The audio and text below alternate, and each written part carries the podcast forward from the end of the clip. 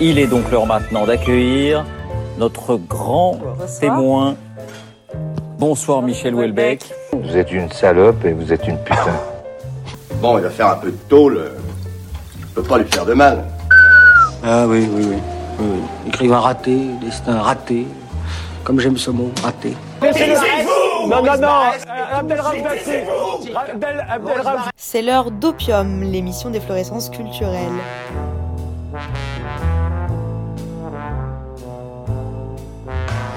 Et bienvenue sur RCV 99 FM dans Opium, l'émission euh, d'efflorescence euh, culturelle que vous connaissez déjà via les podcasts sur Mixcloud, YouTube et iTunes et que vous écoutez euh, régulièrement sur RCV. Alors pour cette émission, c'est pas Justine euh, qui va présenter, c'est moi en effet. Alors ce sera plus une voix fluette, ce sera une voix légèrement masculine. C'est encore mieux. Et euh, pour cette émission, je suis accompagné de Valentin Bonjour. qui va nous parler euh, ciné, de François Salut. qui va nous parler euh, éco et culture, ça promet. Léa qui va nous faire un billet d'humeur, c'est ça? C'est ça, exactement. Bonjour à tous. Et euh, spécial dédicace au Benoît National à la technique Yes, bonjour tout le monde. Salut Benoît. Moi je serai discret aujourd'hui. et à ces deux stagiaires euh, qu'on est content d'avoir parmi nous. Et pour bien commencer, je vous, euh, je vous conseille d'augmenter le son de votre poste et de vous apprêter à danser sur le titre qui a bien buzzé euh, ce mois-ci de Childish Gambino, au plus de 90 millions de vues sur YouTube. This is America.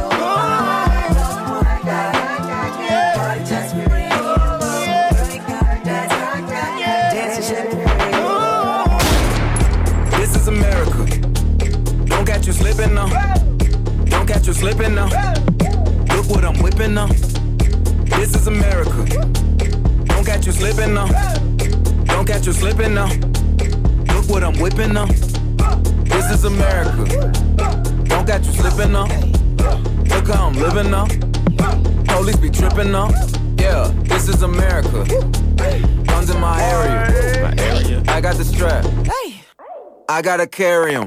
Yeah, yeah, I'ma go into this. Yeah, yeah, this is Gorilla. Yeah, yeah, I'ma go get the bag. Yeah, yeah, or I'ma get the pad.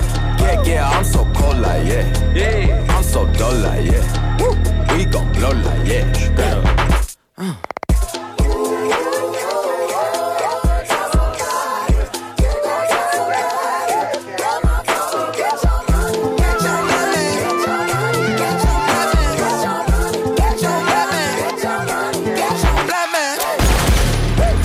Is America. Don't catch you slipping now. Don't catch you slipping now. Look what I'm whipping now. This is America. Don't catch you slipping now. Don't catch you slipping now. Look what I'm whipping now. Look how I'm geeking now. I'm so fitted. I'm on Gucci. I'm so pretty. Yeah, yeah.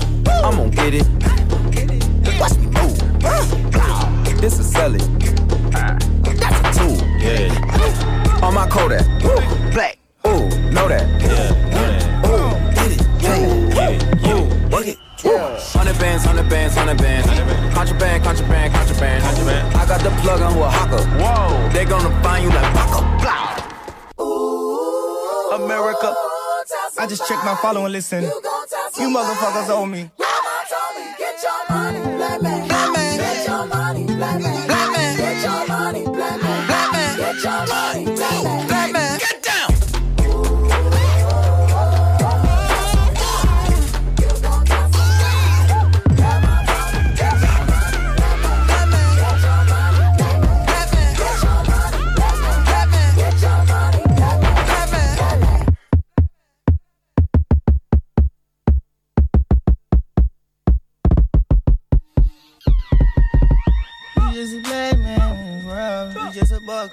Hey, black man this world.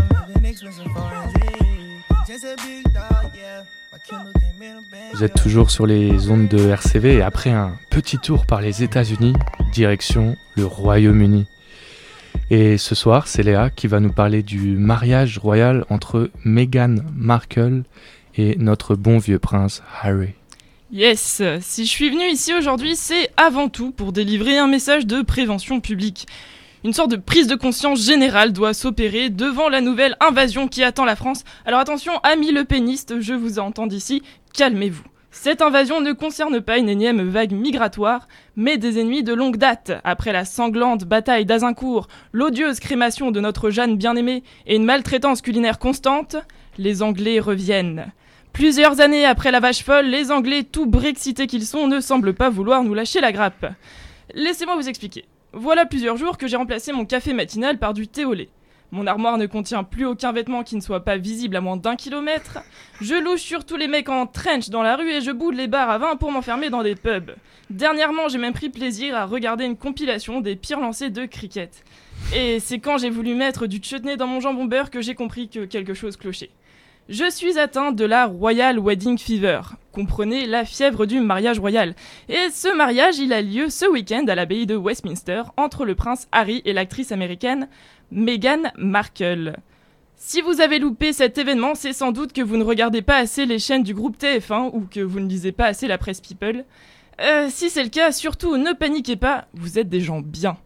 Pour ceux qui, comme moi, n'arrivent pas à contenir leurs larmes devant un amour si beau, si pur, achetez les goodies. Ah bah oui, vous croyez que les 600 invités et les agents de sécu ils vont se nourrir tout seuls? Et les petites pilules pour que les chevaux ils fassent un joli caca tout rose, vous pensez que ça se trouve en pack de 10 sur eBay? Eh bah non. Et que je vous entende pas vous plaindre, hein, parce que cette année, niveau merchandising, Elisabeth elle a tout fait péter, des mugs en veux-tu en voilà, de la vaisselle, des drapeaux, des stylos, des capotes, des tableaux et même des mouchoirs. Euh, sûrement destinés à ceux qui n'ont pas l'utilité des capotes. En plus, avec un budget de 34 millions de livres, Harry et Meghan font plutôt office de mariés bas de gamme face à Kate et William qui, eux, ont pompé entre 56 et 111 millions à la royauté pour leur cérémonie. Mais ce qui fait la force des deux tourtereaux, c'est toute la symbolique de leur amour, l'union impossible entre deux mondes, la royauté et Hollywood. Le prince et l'actrice avec sa petite épargne de seulement 3,5 millions de dollars et qui tient à tout prix à payer sa robe. Nul doute que cette Cendrillon-là n'aura pas besoin de souris et de tours de magie pour s'offrir une tenue qui claque. Enfin, poussons le cynisme à son paroxysme, ce mariage tombe plutôt bien.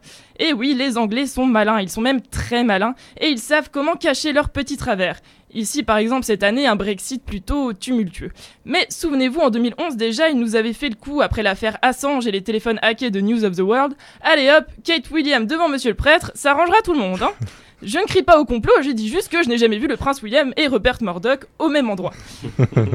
C'est sûr que notre Napoléon national ne soulève pas autant les foules, excepté celles des manifestants, euh, que la famille royale britannique. hein. Au lieu d'Henri de Galles, nous on se tape Henri de Lescan.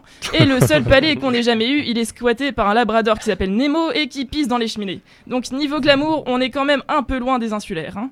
Alors prenez vos plus beaux plaids, réchauffez vos cookies et votre théière, installez-vous confortablement dans votre fauteuil matelassé devant votre poste de télé. Samedi 19 mai, vous assisterez comme tout le monde à l'histoire d'amour que vous n'aurez jamais, celle des princes et des princesses des temps modernes qui continuent de vous faire vibrer malgré vous. Eh bien, merci Léa, je pense qu'on a gardé la date. Ben, ça t'inspire quoi tout ça? Moi j'ai juste une question, c'était sur le mariage de Kate et euh, William. Tu as dit qu'il coûtait entre 56 et 111 millions. Je trouve que la marge elle est quand même assez Parce énorme. qu'il n'y a jamais eu, il n'y a jamais eu C'est de vrai. chiffres D'accord, ok. Donc euh, voilà. C'est le prix des mouchoirs. Ça doit être C'est ça, ça. Et pour ceux qui n'ont pas besoin de mouchoirs et, euh, et qui savent qu'il est toujours bon de pouvoir euh, tout lâcher avec celui ou celle qui fait battre son petit cœur, qu'on soit dans une famille royale ou non, on s'écoute euh, le dernier son de L'Homme Pâle chez Colors, Tout lâcher.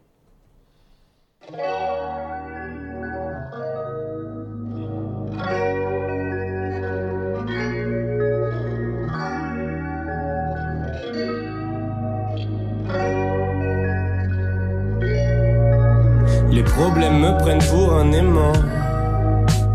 J'ai ramené mon stress à la maison. Viens de me battre avec mon meilleur ami. J'ai déjà oublié la raison. Une fois de plus en retard au travail. Promis juré, c'était la dernière fois. Mon boss m'a dit pour une fois, c'est la vérité. J'ai dit pourquoi, il m'a dit parce que t'es viré. Aïe. Le compte bancaire et la fierté desséchée. Heureusement qu'elle m'invite à passer chez elle. La chaleur humaine aujourd'hui c'est cher. Allongé sur son lit, tout devient léger. Elle m'a dit tu peux tout lâcher, tout lâcher,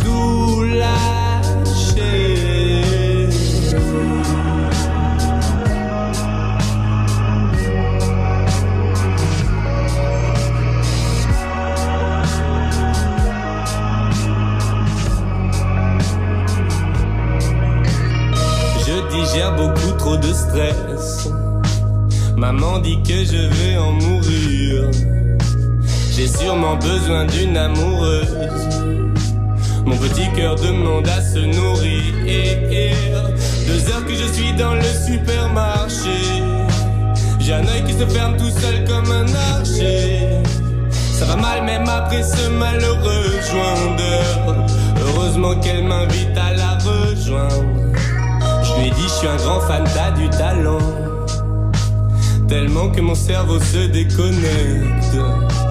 Ta plus grande qualité c'est ta langue. Mon plus grand défaut c'est d'être honnête. Chérie, je vais tout lâcher.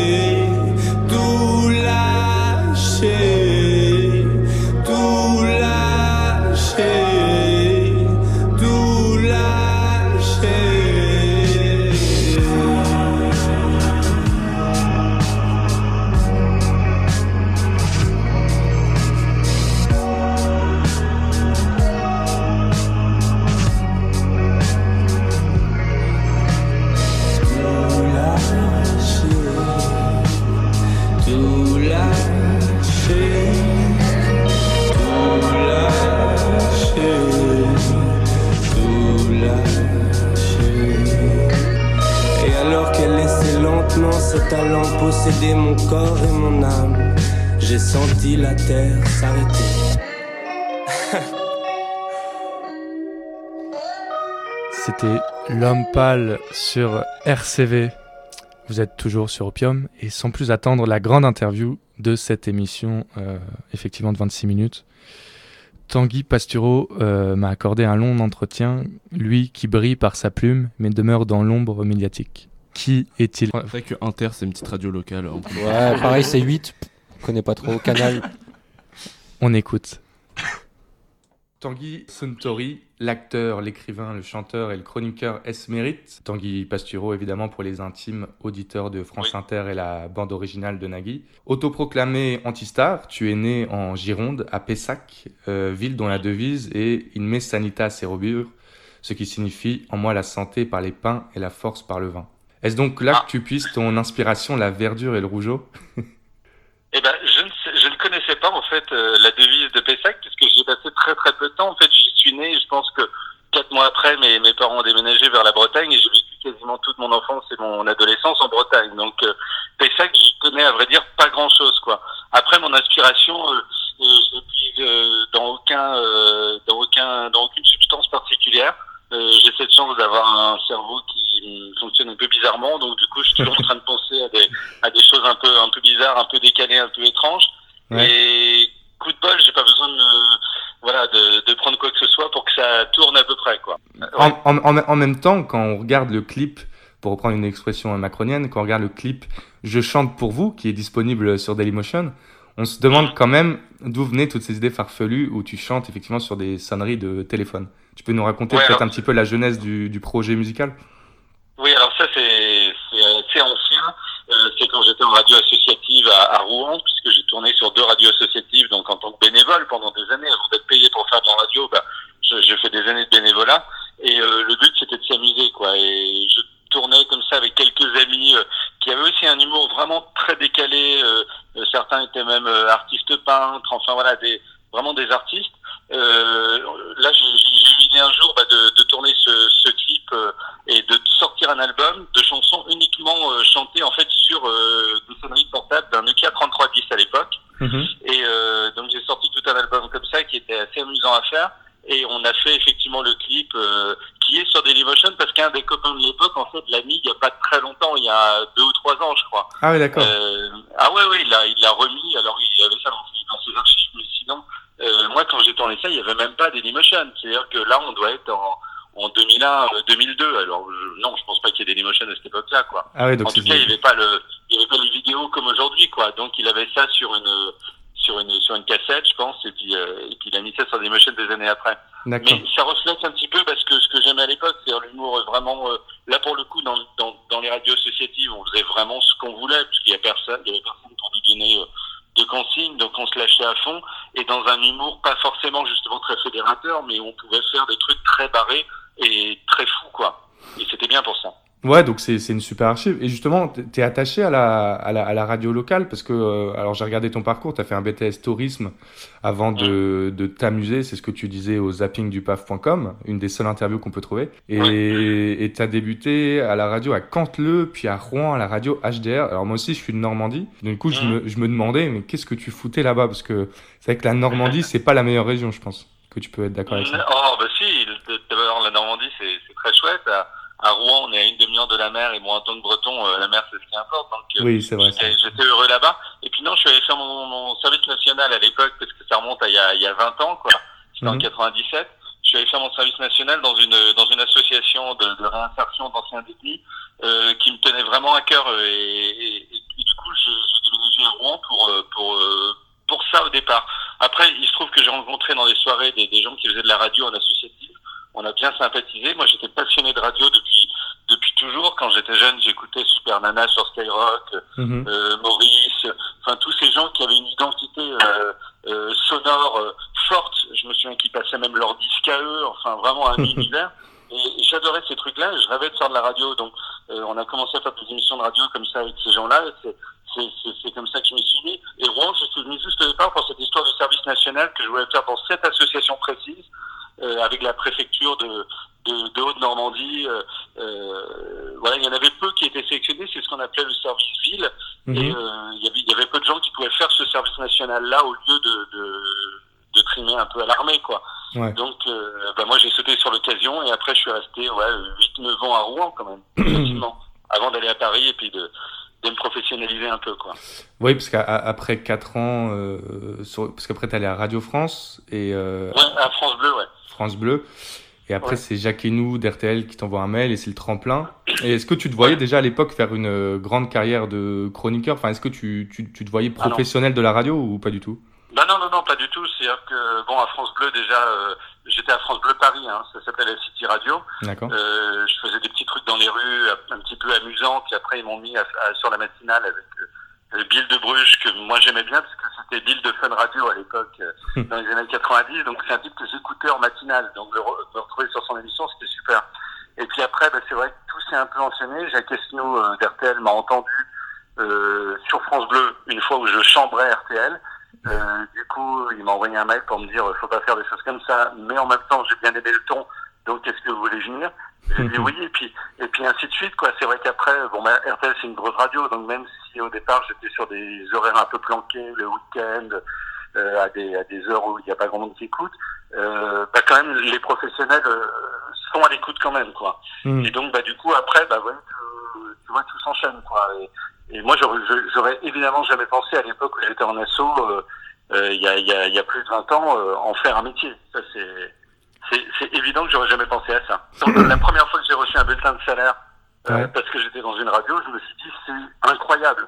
Dans Ouais. le sens où je fais c'est bénévolement depuis des années, je me disais mais je suis un escroc quoi. De prendre de l'argent pour ça, c'est euh, presque fou quoi. Bah, c'est bah, le fait de faire euh, ce qu'on aime et d'être payé pour ça, je pense qu'effectivement, c'est sans doute le meilleur Ben truc voilà, c'est ça. Et après, il y, a quelque chose qui, qui est assez in- intéressant, c'est que tu t'es construit euh, une sorte de storytelling autour du fait euh, de de de pas être connu, d'être anonyme. Mm. Pourtant, pourtant, tu, tu, tu as un gros parcours. euh, on peut citer, euh, on va on va quand même en citer pas mal pour euh, pour les auditeurs. Radio Nova, euh, Zemmour et Nolo, RTL, 5 à 7 avec Arthur, Paris Première, le Labo de Sébastien Follin sur France O aussi, le Portrait amoureux dans Même le dimanche avec Wendy Bouchard et Dave, et même une chronique hebdomadaire dans le quotidien gratuit Métro aujourd'hui France Inter et Canal+. Ça, ça- ça- ça fait beaucoup de sensibilités différentes quand même. Euh, Est-ce que les lignes éditoriales, elles influencent, elles influencent tes productions? Euh, pas tellement en fait. Moi, je reste moi-même, quel que soit le, le support. Et il se trouve que je pense que j'ai un, un côté, euh, un, certes un peu barré, un peu fou, mais en même temps euh, assez grand public, Mm. qui fait que n'importe qui peut comprendre à peu près de, de, de quoi je parle. Alors bien sûr, je m'adapte. Si je fais un portrait chez Dave euh, de, de Pascal Obispo, ce que j'ai fait, euh, je vais pas lui parler de la même manière quand je, je, je fais une chronique un peu assassine sur, euh, sur Macron et ses ministres. Ouais. Évidemment, ça va être... euh, mais je vais tacler quand même, gentiment, tournant autour, etc. Enfin voilà, le ton sera plus ou moins le même. Et moi, c'est ce que j'aime en fait dans, dans, dans ce métier, c'est de passer de l'un à l'autre euh, comme ça avec aisance. Et puis euh, finalement, euh, oui, passer de Zemmour à Arthur, moi, ça me ça me pose pas tellement de problème. Euh, je vois même pas pourquoi ça en serait un, à vrai dire. Je trouve que tout ça, c'est euh, quand, quand en tout cas on est euh, humoriste, quoi. euh, Mm. comme j'essaie de l'être, en tout cas, bah, c'est c'est euh, c'est juste de l'amusement. Et après, quel que soit le support, tant qu'on s'amuse, il y a, y a pas de souci. Moi, je m'amuse aussi bien dans des dans de la politique que- qu'avec des qu'avec des chanteurs euh, venus présenter leurs disques. Mm. Après, la- l'anonymat, euh, je dis ça en fait parce que je, là, je fais un petit spectacle qui s'appelle euh, Quand on dit Pasture, on n'est pas célèbre. Mhm. Et euh, ça va tourner à la rentrée, tout ça. Et je serai dans une grande salle à la rentrée.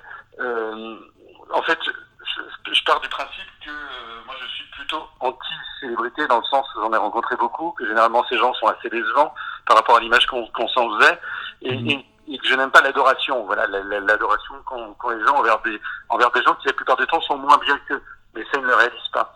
Et donc euh, voilà, moi je joue sur l'anonymat. Je trouve qu'il n'y a rien de mieux que d'être euh, dans, dans une époque où tout le monde se montre, où tout le monde s'exhibe sur les réseaux sociaux, etc. Cherche une notoriété. Moi je trouve qu'il n'y a rien de plus élégant que de pas être célèbre justement. Voilà, donc c'est ce que je défends. Et, euh, et je pense être entre les deux, à vrai dire. Je suis moyennement célèbre. Certaines personnes voient qui je suis et d'autres pas du tout, quoi.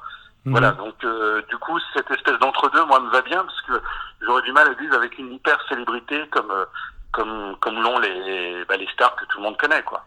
C'est c'est une sorte de modestie aussi et de d'avoir euh, de rester humain malgré euh, le, le fait de travailler avec des gens connus aussi tout le temps et de soi-même se produire maintenant au théâtre de la Cible à Non, Paris. que je me ça. sens, je me sens, ouais, enfin, la, la cible c'est 40 places et c'est un, c'est vraiment un tout petit théâtre, c'est le plus petit théâtre de Paris, quoi. Donc là, je me rôde pour l'instant, euh, je fais un rodage pour voir euh, comment ça se passe parce que c'est mon premier spectacle, donc euh, vraiment le but c'était ça. hein. J'ai même pas de micro tellement on est proches les uns des autres. Enfin voilà, en même temps c'est chouette à faire. Hein. Bah oui, Mais, j'imagine.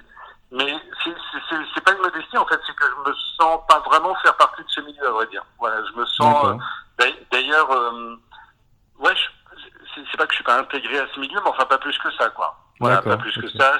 Quand, quand là j'ai un bouquin qui sort pour faire de la promo, c'est un, un peu compliqué parce que euh, vu que j'ai à un moment taclé tel ou tel, il va s'en souvenir, je me suis moqué de tel ou tel, enfin voilà, donc du coup, à force de déconner comme ça et de, de moquer tout le monde, euh, ben, je me suis mis un peu en dehors moi-même du système, mais, euh, mais ça me va complètement, il n'y a pas de souci.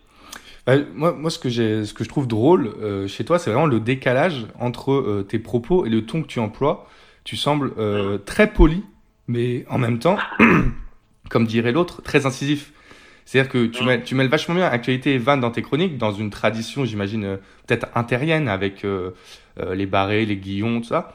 Mais avec vra- vraiment ce, ce, ce côté, euh, je vous encule, mais je souris. Et c'est vachement, c'est- vachement, euh, surtout quand on regarde un, un petit peu les, les, les vidéos d'Inter ou, ou quand on écoute les podcasts, il y a, il y a quand même ce, ce, ce côté en même temps euh, du, du, du rire et du sourire qui est vachement bien. Et du coup, je me demandais com- comment tu t'informes et comment t'écris tes chroniques, s'il y a quelque, quelque chose que tu peux raconter à propos de ça? Euh, bah, comment je m'informe euh, beaucoup par les réseaux sociaux, je vois un petit peu ce dont les gens parlent, parce que parfois il y a des sujets euh, intéressants euh, à côté desquels moi je passerai à côté, parce que je suis pas sensibilisé. Mhm. Euh, je me souviens de, j'ai fait une chronique cette année sur le, le troisième enfant de Kenny West, par exemple. C'est des trucs que, mais voilà, ce ce serait pas un sujet pour moi au départ. Bien sûr. Voilà, même si, même si je comprends cette culture, euh, mais, mais en même temps, je me dis France Inter, ça va être compliqué. Puis non, j'y vais parce que justement, c'est un petit défi, quoi. Mm. Et, et après, sur les chroniques un peu plus incisives, parce que Kenny West, allumer Ken- Kenny West, ça n'a pas de sens en France. Mhm. Mais en tout cas, sur les chroniques plus incisives, sur la politique, tout ça, euh, bah, je peux être effectivement euh, un peu un peu hard, mais je trouve que ce sourire, euh, moi j'ai besoin de l'avoir. Voilà, j'ai besoin que les gens euh, rient quand même, qui, que, qui- de surtout pas devenir un humoriste à message, quoi, Mm. ou qui soit là juste pour tailler. et qu'il n'y ait pas derrière un effet comique, parce que je trouve qu'en tant qu'humoriste, on doit apporter un effet comique. Il doit y avoir quelque chose derrière le message, en fait. Du coup, tu- le message c'est bien. Ouais. J'en fais avec des animaux, tout ça. Parfois, j'avais fait une chronique sur le cirque, Ouais. tout ça pour euh, pour les animaux de cirque.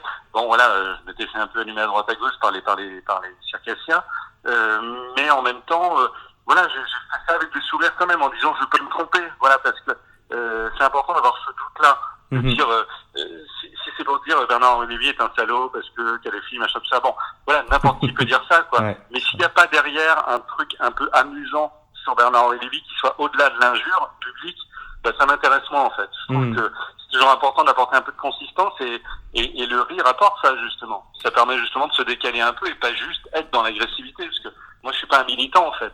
Je pense que les gens savent pas pour qui je pour qui je vote. Juste- Voilà, je, Justement, j'allais te poser la, j'allais te poser la question de, de la tribune.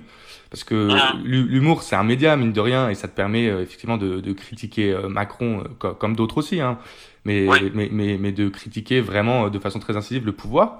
Du coup, je vais te Mhm. demander, et en plus, euh, en plus, tu as écrit un livre, euh, 2012, euh, Le guide des présidentiables à lire avant, avant délire, euh, qui, est- qui est vachement drôle. Bah là il y en a un nouveau qui sort là. Ah oui Il est sorti cette semaine, ouais. ça s'appelle Une année en Macronie et c'est euh, un recueil de chroniques en fait de toutes mes chroniques sur le sur autour de Macron et autour de la politique sur un an quoi. Ok, bah parfait, bah, l'instant promo. Voilà. euh, du- Non non non non mais je, vous le dis parce que euh, 2012 ça paraît euh, déjà vieux quoi en fait. Ouais, mais je je trouve que c'est vachement euh, drôle de lire les, les, les livres a posteriori aussi. Parce Oui, oui, oui. on se rend compte de pas mal de choses. Euh, Je trouve ça pas mal. Et du, du coup, du coup, le, tu vois pas l'humour comme un, une tribune, un média, bien que tu sois euh, politisé? Euh, non, je vois pas du tout l'humour comme une tribune. Euh, Et, et j'aime pas ça. Voilà, moi j'aime bien le mystère, donc euh, Ouais. euh, j'aime bien ne pas savoir vraiment pour qui les gens votent, parce que je trouve qu'un humoriste c'est pas une star, donc il n'a. Et même les stars, quand, quand voilà, quand, quand elles s'engagent et tout, il y a toujours un côté euh, donneur de leçons que moi j'aime pas. Hmm. Voilà, je trouve qu'un humoriste, on n'a pas vraiment à savoir, ou alors il en fait vraiment sa carrière, quoi, que Guy Bedos par exemple, qui, Mhm. qui s'est défini comme un humoriste de gauche, mais il le disait en arrivant sur scène, il a vraiment tout misé et tout fait là-dessus, quoi.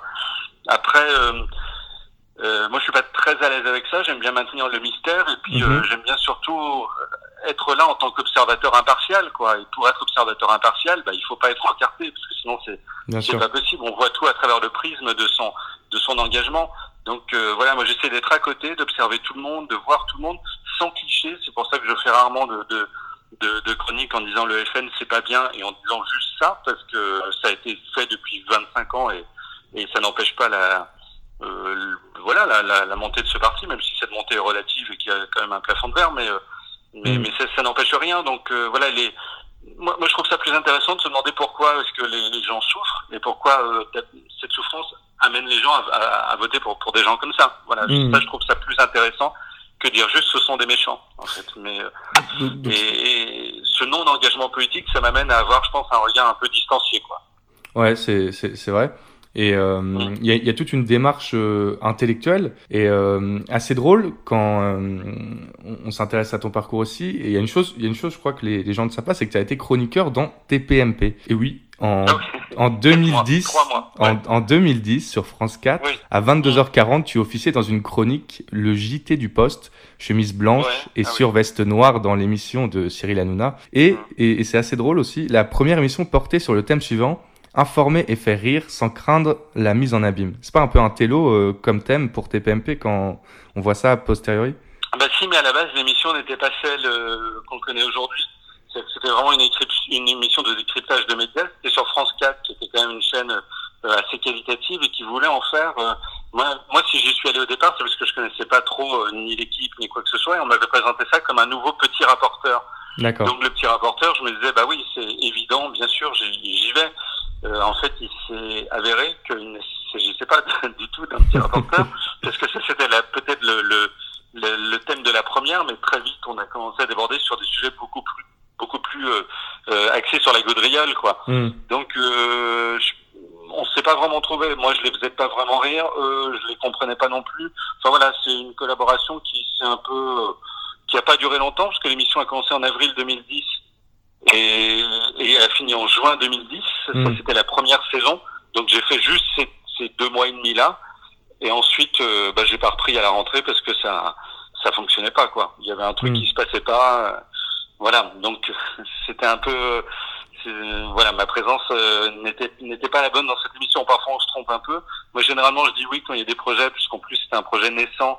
Et effectivement, avec des thématiques comme ça, je me disais c'est intéressant, Bah mais euh, mais ça n'était pas tant que ça, donc euh, voilà, ça a fait un peu pchit quoi. Je, je voudrais que tu imagines un instant que tu es une femme, euh, di- disons tanga, euh, comme la culotte. Est-ce est-ce que tu préférais un coït avec Gérard Collomb ou une partouze avec Ardisson, Jérém Star et Alex Vizorek Euh, bah, je, je peux répondre ni l'un ni l'autre, peut-être, et tout simplement euh, euh, être un petit slip en coton euh, sur les fesses d'une jeune vierge euh, candide. voilà, ça me plairait plus. Ouais, je pense que ce serait plus intéressant. Voilà, parce que les noms, euh, j'ai rien contre euh, Thierry Ardisson, je me vois mal euh, faire quoi que ce soit avec lui. Jérém Star, on n'a plus de nouvelles. Et Alex Vizorek, je le connais pas assez, parce qu'il est belge. Donc euh, voilà, faut pas, faut pas mélanger les peuples, comme ça, ça donne un métissage qui est pas très bon. c'est clair. Je plaisante bien sûr, mais euh, mais euh, non, je les connais pas plus que ça. Gérard Collomb, euh, non, non plus. C'est pas possible. Et puis il est âgé, donc euh, je pense pas qu'il ait encore envie de ces choses-là. Ou alors il doit être bien calmé, puisque ils ont des journées de travail énormes ces gens-là. Donc quand ils rentrent à 22h, 22h30, c'est terminé. Enfin, C'est clair. 22h30, minuit, minuit et demi en fait. Ouais. Ou Voilà. jamais. Surtout Macron les appelle quand même toutes les trois minutes pour savoir comment ils bossent. Donc, euh, je pense que Gérard Collomb, là, dans, dans, dans, dans six mois, euh, il est liquide, quoi. Il n'y a plus rien à en tirer. J'imagine. Ton, ton actualité, du coup, c'est ton spectacle. Faut quand même qu'on en, en parle un petit peu. Euh, Donc, Tanguy, Tanguy Pastureau n'est pas célèbre euh, au théâtre de la Cible à Paris, mais qui, euh, j'ai vu qu'il y avait une date à Lille euh, en septembre, je crois. Il y a des, en fait, on fait, je fais cinq week-ends. euh, là, on est sur du rodage, donc je rôde un spectacle. C'est-à-dire que j'apprends à, à fonctionner avec le public, auquel j'avais jamais parlé pour l'instant, parce que voilà, les gens venaient pas pour moi dans les émissions. Donc, euh, je développe un spectacle, je tente des trucs, je teste des, des textes, Mhm. je mets tout en place. Euh, donc là, en septembre, ce sera la fin du rodage en province, puisque euh, on trouve ça important de d'aller voir comment ça. Le, le ton, est, enfin le- l'accueil n'est pas le même, paraît-il, qu'à Paris. Moi, j'en sais rien parce que je n'ai pas encore fait ça, donc on va voir. Mhm. Euh, donc effectivement, il y a quelques dates, les week-ends de septembre, euh, à Lille, Lyon, euh, Aix-en-Provence, Angers et, et une autre ville que j'oublie certainement, et Nantes, bien sûr. D'accord. Moi, c'est super bien. Voilà, c'est Et- juste cinq week-ends pour voir un petit peu comment ça se passe avec avec euh, avec le, le- les gens là-bas et, voir ce qu'il y a de différent euh, par rapport à Paris. C'est des cafés-théâtres qui font 100 places. Là, je suis dans un petit théâtre de 35-40 places, donc ça va déjà me multiplier, euh, voilà, par plus de deux euh, le nombre de gens. Donc ça va être chouette à faire, je pense. Et puis après, en septembre, en octobre. euh, je reviens au théâtre du Marais à Paris, tout en gardant quelques dates en province de temps en temps comme ça. Et alors, tu, tu te sens à l'aise? Comment t'as préparé euh, ce spectacle? Je vais juste euh, citer une, euh, une phrase d'introduction au spectacle sur les, les sites de billetterie. Euh, Être une star, ça paraît fabuleux, sauf que ça ne l'est pas. La célébrité est une galère sans nom.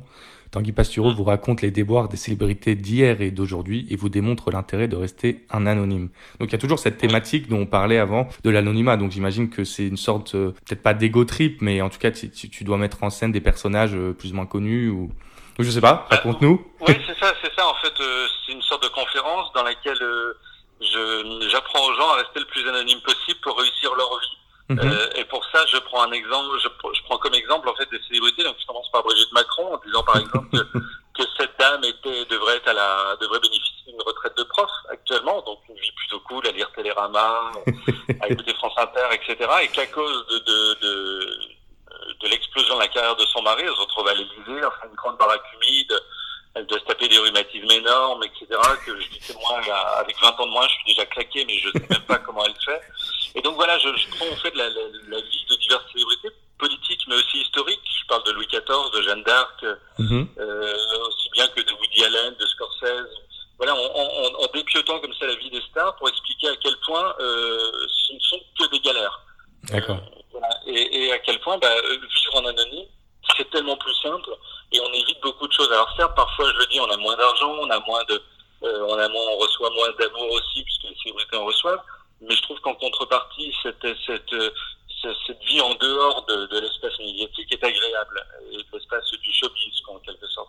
Donc je démonte un peu les clichés et, et surtout euh, bah, le, le glamour de la situation parce que moi j'aime- bien ça finalement. Voilà, euh, expliquer aux gens surtout que leur vie, que, que la vie des stars n'a rien d'enviable par rapport à leur vie à eux. Je trouve que c'est important de mettre en de mettre en valeur la, la, la vie de, la vie de tout le monde et, et de surtout pas euh, euh, adorer des gens qui ne méritent pas forcément et qui véhiculent des valeurs qui sont qui sont fausses en fait, voilà, qui n'ont qui, qui n'ont aucune accroche dans la vie réelle. Mhm. Euh, Cannes, par exemple, c'est beau. Le festival de Cannes, c'est beau. Il y a rien à dire.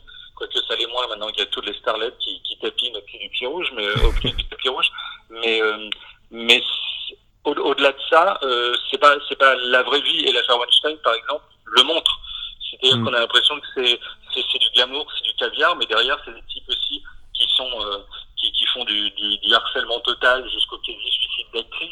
Enfin, c'est des trucs qui sont quand même très très glauques, quoi. Et puis Et s'il y avait dans- Weinstein, ça irait, mais il n'y a pas que lui, c'est un oui, truc qui est oui, globalisé. bah, bien sûr. Et après, après ces trucs-là, on les retrouve dans la vie normale. Mm. Euh, si vous bossez chez Doute, il y a aussi parfois un petit, un petit chef euh, qui vous pousse à bout et qui, voilà, et qui, moi j'ai fait des tas de métiers normaux et j'ai vu un peu comment ça se passait, ça, se passait aussi. Donc euh, tout ça, on retrouve dans, dans dans la vraie vie, mais à un degré moindre quand même, parce que le pouvoir euh, et l'argent, ça fait faire n'importe quoi aux gens. Euh, Mm. ça, ça leur fait accepter en tout cas des pas clair. Parce qu'on dit pourquoi, on dit pourquoi est-ce que les actrices montaient avec Harvey Weinstein dans leur chambre Mais parce que tout simplement, si elles le faisaient pas, elles étaient grillées, c'était terminé.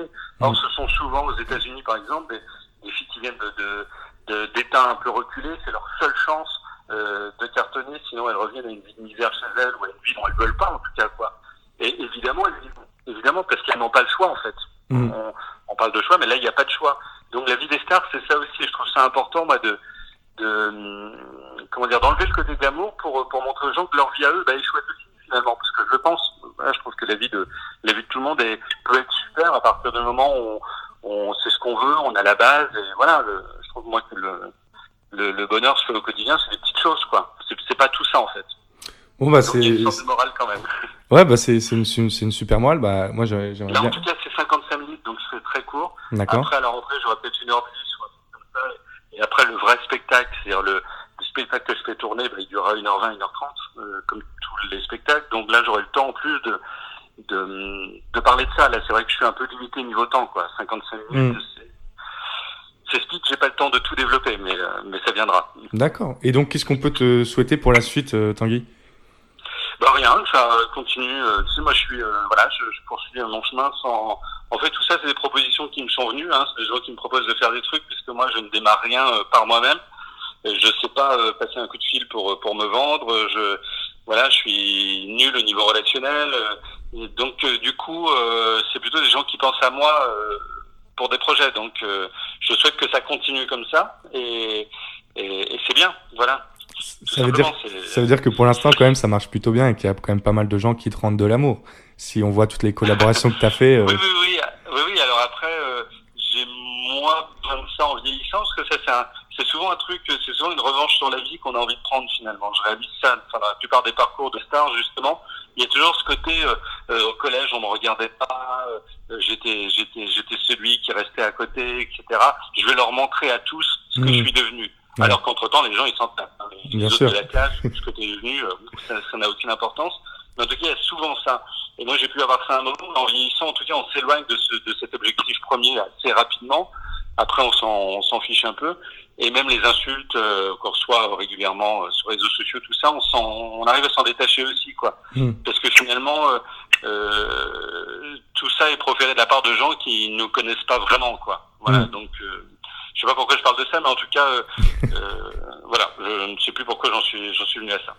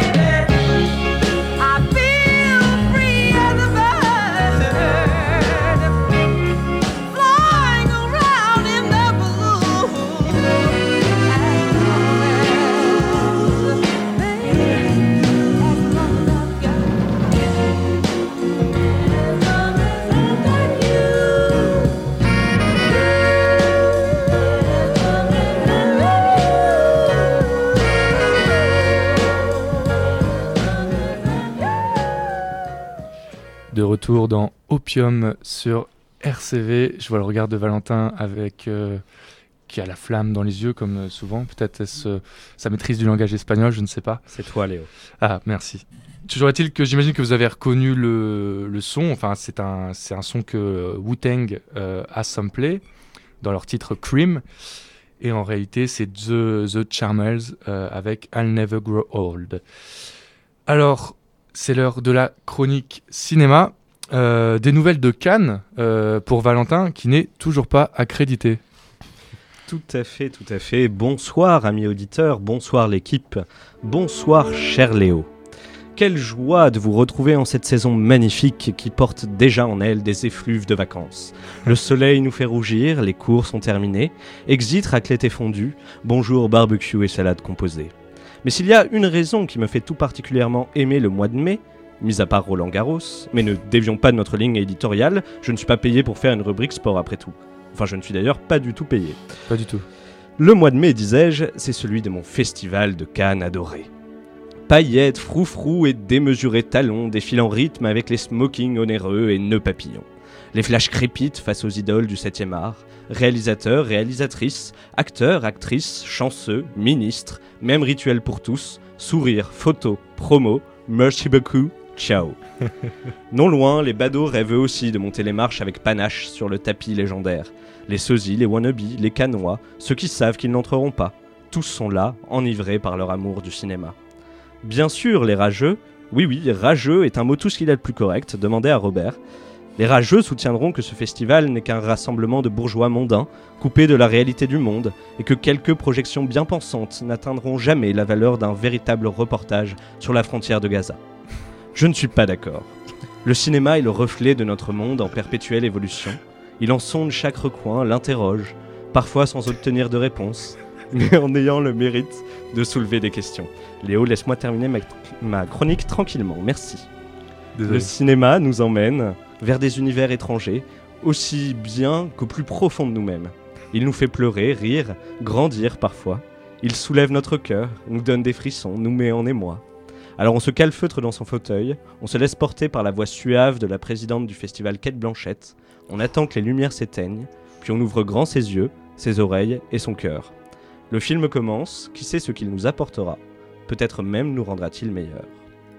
Hélas, la rédaction d'Opium n'a pas eu le budget nécessaire pour euh, m'envoyer sur place. Pour consoler mon immense chagrin, j'ai décidé de faire l'ouverture du festival en direct depuis l'UGC de Lille. Moins glamour, certes, mais cela m'a permis de voir en avant-première Everybody Knows, ou pour les hispanophones, Todos lo saben, Oh du réalisateur iranien Asghar Farhadi.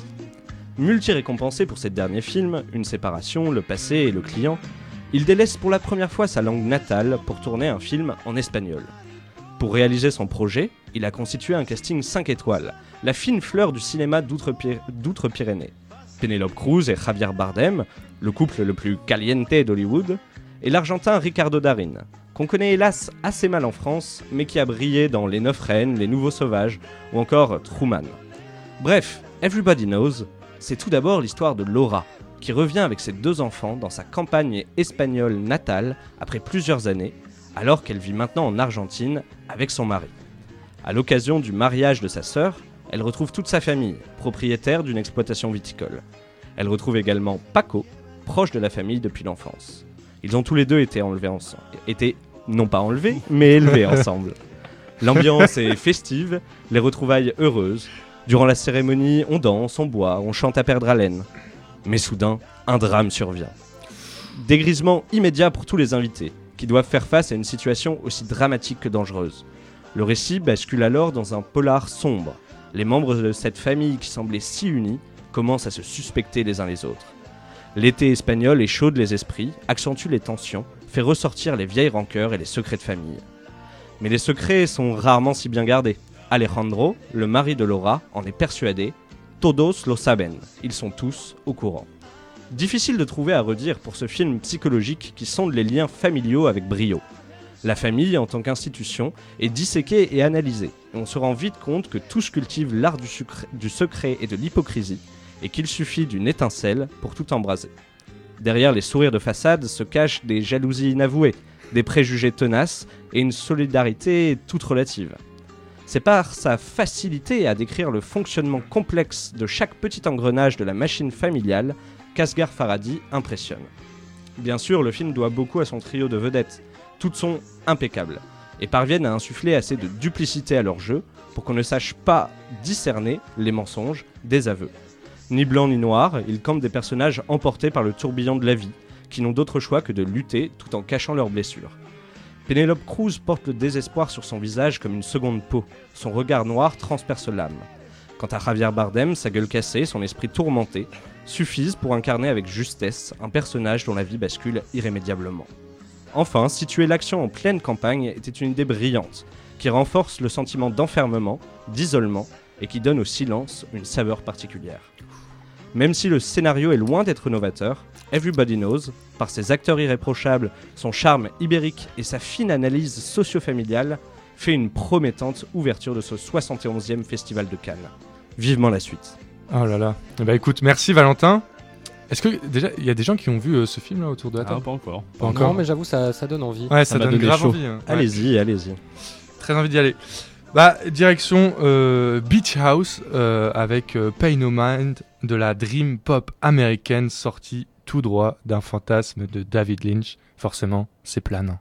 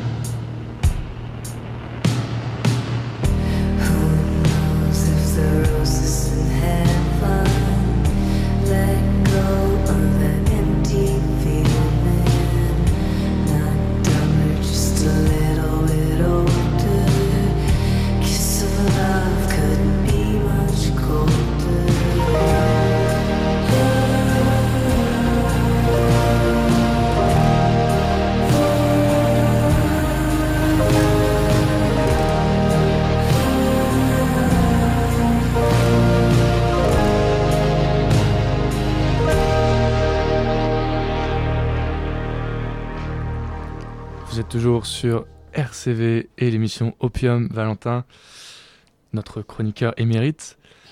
Euh, Oui, Léo. Vous nous écoutez en podcast ou alors euh, sur les, les ondes de, de RCV. Et c'est l'heure de la chronique éco-culturelle de notre ami François. François, écoute, après un an de Macronie, où en est le projet du Pass Culture? Alors très bonne question. Bon, alors on sait que pour le gouvernement, c'est l'heure des bilans tous azimuts après un an de présidence Macron. Bien entendu, la culture n'y coupe pas non plus. Euh, c'est dans ce contexte que le 6 mars dernier, Françoise Nissen réunissait pour la première fois le comité d'orientation pour le Pass Culture. Cette instance consultative, composée de représentants de la profession, de responsables d'établissements culturels et d'élus, a été chargée d'une mission de débat, de réflexion et de concertation. L'objectif affiché est d'ajuster et de mettre en place cette mesure, un des fers de lance de la politique culturelle voulue par Emmanuel Macron. Sur le papier, le principe du pass culture est simple. D'ailleurs, il existe déjà en Italie depuis septembre 2016, date à laquelle Matteo Renzi l'avait déjà mis en place. Marqué par les attentats de novembre 2015, le Premier ministre italien avait affiché son désir de lutter contre les inégalités culturelles, source selon lui de radicalité et de violence. On retrouve cet argumentaire dans le programme et les déclarations d'Emmanuel Macron. La ministre de la Culture a notamment évoqué la lutte contre la ségrégation culturelle lors du discours d'Arles qu'elle a prononcé le 7 juillet 2017. Mais en quoi consistera ce Renzi Bonus version Nissen? Tous les jeunes, dès 18 ans, recevront un crédit de 500 euros qu'ils pourront dépenser sur l'application Pass Culture dédiée. Cette application est en cours de développement par une start-up d'État liée au ministère de la rue de Valois et à son incubateur de services numériques. Le catalogue précis des offres culturelles qui sera disponible sur cette application est à ce jour inconnu. Euh, L'objectif est de proposer des programmes d'éducation artistique et culturelle géolocalisés. Les acteurs culturels publics ou privés, selon la nomenclature du ministère, auront également la possibilité de proposer leurs offres sur cette nouvelle plateforme. Par acteur culturel, on entend théâtre, producteur, programmateur, libraire, distributeur de musique. Et c'est d'ailleurs ce point qui soulève de nombreuses interrogations. Quelle sera l'offre proposée? Le gouvernement affirme vouloir se, se concerter régulièrement avec les jeunes et les acteurs concernés pour répondre au mieux aux besoins de contenu. Les grandes entreprises culturelles internationales, dont les GAFA sont désormais des acteurs incontournables, seront-elles impliquées? Elles détiennent une influence considérable en termes de séries, de films et de musique, qui façonnent et correspondent au goût des utilisateurs potentiels d'une telle application. Ces problématiques de l'attractivité et du contenu, et de son adéquation avec les goûts d'une génération toujours plus numérique, amènent aux questions de financement de ce programme. Selon le budget 2018, le Pass Culture coûtera 400 millions d'euros par an sur les 10 milliards d'euros de budget pour la culture. Le programme d'Emmanuel Macron annonçait une augmentation de ce budget, qui est désormais à son niveau le plus élevé. De nombreux acteurs du domaine grognent cependant, dénonçant le manque de moyens généralisés et une répartition injuste des deniers de l'État, qui favorise de nouvelles mesures qui ne font pas l'unanimité. Le flou persiste donc quant à la part de l'État dans ces 400 millions d'euros. La répartition entre les crédits de l'État et celle des offreurs reste encore à définir. Mais plusieurs pistes ont déjà été évoquées, notamment la possibilité de mettre les GAFA à contribution, ce qui s'insère dans le projet d'harmonisation fiscale porté par Bruno Le Maire à Bruxelles. L'émissaire d'Emmanuel Macron en matière d'économie est chargé de convaincre les autres pays européens. Après un départ sur les chapeaux de roue, la marche a considérablement ralenti. L'Irlande ou encore les Pays-Bas réaffirment leur désaccord profond avec l'idée d'un régime fiscal harmonisé pour les revenus des géants du web, qui sont eux soucieux de conserver leurs régimes fiscaux avantageux. Cette méthode de financement et de coopération pourrait apporter beaucoup à ce programme, mais le blocage est réel. Un modèle de financement reposant sur la monétisation des données des utilisateurs est également en cours d'exploration. Compte tenu du contexte sensible à l'ère de Cambridge Analytica et de l'entrée en application le 25 mai prochain du règlement général pour la protection des données, c'est en marchant sur une corde raide qu'un tel modèle est envisagé. Le doute existe donc bel et bien quant au bien fondé de ce passe culture. Le bilan italien n'est pas fameux, revente au marché noir des services proposés, engouement assez limité des jeunes transalpins, Invité dans l'émission Soft Power de France Culture du 6 mai dernier, Amael Guiton, journaliste à Libération, entendait montrer l'inefficacité possible d'une telle mesure en matière de ségrégation culturelle. Selon elle, les classes les plus aisées ayant déjà un accès à une connaissance de la culture pourraient en profiter. Pour les autres, ils favoriseront probablement les achats de livres scolaires. Malgré ces doutes et le flou qui subsiste en matière de financement, il est difficile de tirer des conclusions. Il faudra pour cela attendre la fin de l'expérimentation du dispositif annoncé par Françoise Nissen. En effet, dès septembre, le Bas-Rhin, l'Hérault, la Seine-Saint-Denis et la Guyane deviendront les boîtes de pétri pour le pass culture. Bien, merci beaucoup à toi François. Opium. Ça soulève des questions quand même. hein. Ouais. Ça soulève beaucoup de questions et bah, c'est vrai que c'est un peu difficile de trancher pour le moment, mais on va avoir des, des- plus d'informations d'ici quelques mois. Euh, Il y a des choses qui pointent euh, vers un, un avenir pas forcément très radieux pour ce passe culture. Ça coûte combien Passe culture au marché noir? Faut demander en Italie, je connais un gars, t'inquiète. Bon bah écoutez, merci beaucoup pour cette émission. Merci à, à tous. Euh, c'était la c'était la quatrième euh, d'Opium, donc vous pouvez nous retrouver sur euh, Mixcloud, sur YouTube et euh, sur iTunes. hein. N'hésitez pas à podcaster sur iTunes, c'est quand même plutôt pas mal d'être ici. Euh, bah, J'aimerais bien remercier quand même premièrement euh, notre ami euh, Benoît. Merci, Merci, Benoît. Pas de quoi. Merci Benoît, Valentin, évidemment, Léa Gros bisous. et François. Et puis, euh, bah, vous souhaitez à tous euh, beaucoup de bonheur, parce que je crois qu'il n'y a que ça de vrai dans la vie, les petites choses, euh, comme euh, bah, ce qu'a Valentin au fond du slip. Je vous souhaite euh, effectivement une bonne soirée sur les ondes de RCV. Des bisous